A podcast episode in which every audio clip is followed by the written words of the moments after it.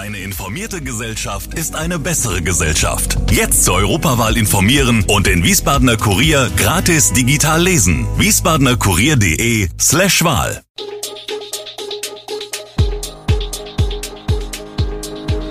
Gude, unser morgendliches News Update. Das Wichtigste aus Wiesbaden für Sie im Überblick. Guten Morgen aus Wiesbaden an diesem 7. Juni. Megabus fährt testweise durch Wiesbaden. Wiesbadener Roncalli-Haus soll saniert werden. Kowol, Vergütung mancher Betriebsräte war rechtswidrig. Neue Musikdatenbank informiert über Bands und Ensembles. NATO-Manöver, das erwartet Hessen und Rheinland-Pfalz. Das und mehr hören Sie heute im Podcast. Das Wiesbadener Verkehrsunternehmen SW Verkehr hat testweise für zwei Wochen einen 25 Meter langen Doppelgelenkbus in der Schweiz ausgeliehen. Noch bis zum 16. Juni wird der batteriebetriebene Doppelgelenkbus in Wiesbaden ausprobiert. Jetzt wurde er der Öffentlichkeit auf dem Schlossplatz präsentiert. Der Doppelgelenkbus bietet 44 Sitzplätze, 162 Stehplätze und zwei Rollstuhlplätze.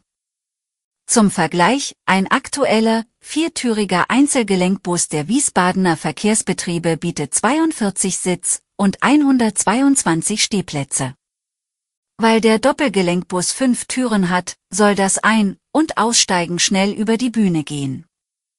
Der Geschäftsführer von SW Verkehr, Jan Görnemann, sieht in Wiesbaden ein Einsatzpotenzial von 34 Doppelgelenkbussen.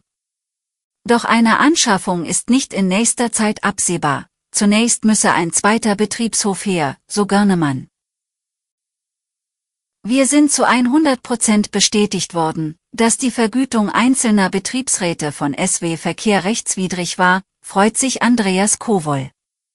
Der grüne Verkehrsdezernent ist zufrieden, dass die extremen Gehaltssprünge des früheren Betriebsratsvorsitzenden, seines Stellvertreters und eines weiteren Betriebsratsmitglieds nicht rechtmäßig waren.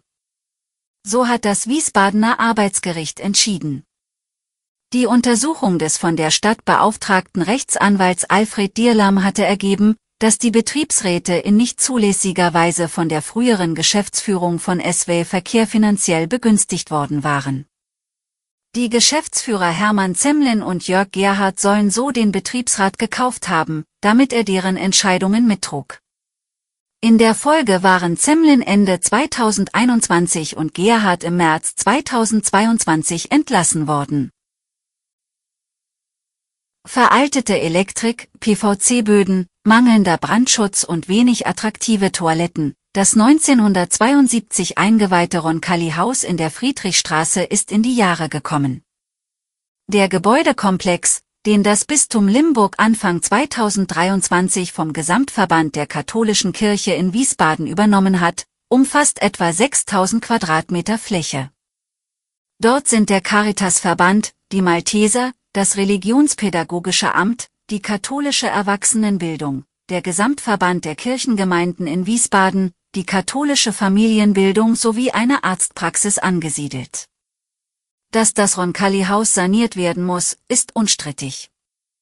Nur das Wann ist noch unsicher. Einen verlässlichen Zeitplan für die Sanierung gibt es aktuell allerdings noch nicht. Limburg habe dafür rund 25 Millionen Euro vorgesehen. Das Projekt soll sich über mehrere Jahre ziehen. In Zukunft soll das Roncalli-Haus als Eigenbetrieb des Bistums geführt werden. Wie genau es künftig inhaltlich ausgerichtet werde, sei noch nicht entschieden. Wer bisher eine Band für eine große Party oder ein klassisches Ensemble für eine Hochzeitsfeier in Wiesbaden gesucht hat, war ziemlich auf sich allein gestellt. Jetzt schafft ein neues digitales Recherche- und Vernetzungsportal für die Wiesbadener Musikszene, Veranstalter sowie Musikinteressierte Abhilfe, die Musikdatenbank Wiesbaden. Die Datenbank ist das Ergebnis einer umfassenden Musikrecherche, die im letzten Jahr vom Kulturamt in Auftrag gegeben wurde. Ihr niederschwelliger Zugang soll es auch Privatpersonen erleichtern, die geeignete Band für ihren Anlass zu finden. Dabei kann nach verschiedenen Kriterien, wie etwa der Musikrichtung oder dem Anlass, gefiltert werden. Auch die Suche nach Proberäumen soll in naher Zukunft mit der Plattform möglich sein. Vom 12. bis 23. Juni findet die größte Luftraumübung der deutschen Nachkriegsgeschichte, Air Defender 23, statt. An dieser NATO-Übung nehmen 25 Staaten mit 250 Militärflugzeugen und mehr als 10.000 Soldaten teil.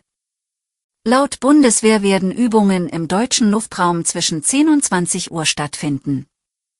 Nach Bundeswehrangaben kann es in dieser Zeit vor allem bei Starts und Landungen zu Lärmbelästigungen kommen.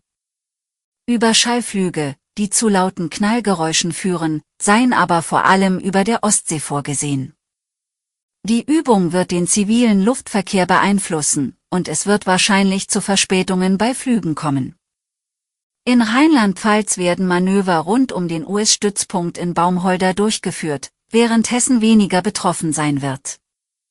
Am Frankfurter Flughafen müssen Flüge möglicherweise Umwege in Kauf nehmen, um die Übungsgebiete zu vermeiden.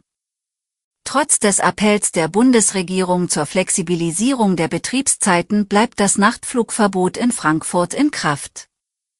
Flugreisende werden gebeten, sich regelmäßig über den Status ihres Fluges zu informieren. Zum Schluss noch ein Hinweis, morgen ist Feiertag. Deshalb gibt es die nächste Folge von Gude Wiesbaden erst am Freitag, dem 9. Juni. Bis dahin wünschen wir einen schönen und erholsamen Feiertag. Alle Infos zu diesen Themen und noch viel mehr finden Sie stets aktuell auf www.wiesbadener-kurier.de. Gude Wiesbaden ist eine Produktion der VRM von Allgemeiner Zeitung, Wiesbadener Kurier, Echo Online und Mittelhessen.de. Redaktion und Produktion die NewsmanagerInnen der VRM. Ihr erreicht uns per Mail an audio.vrm.de.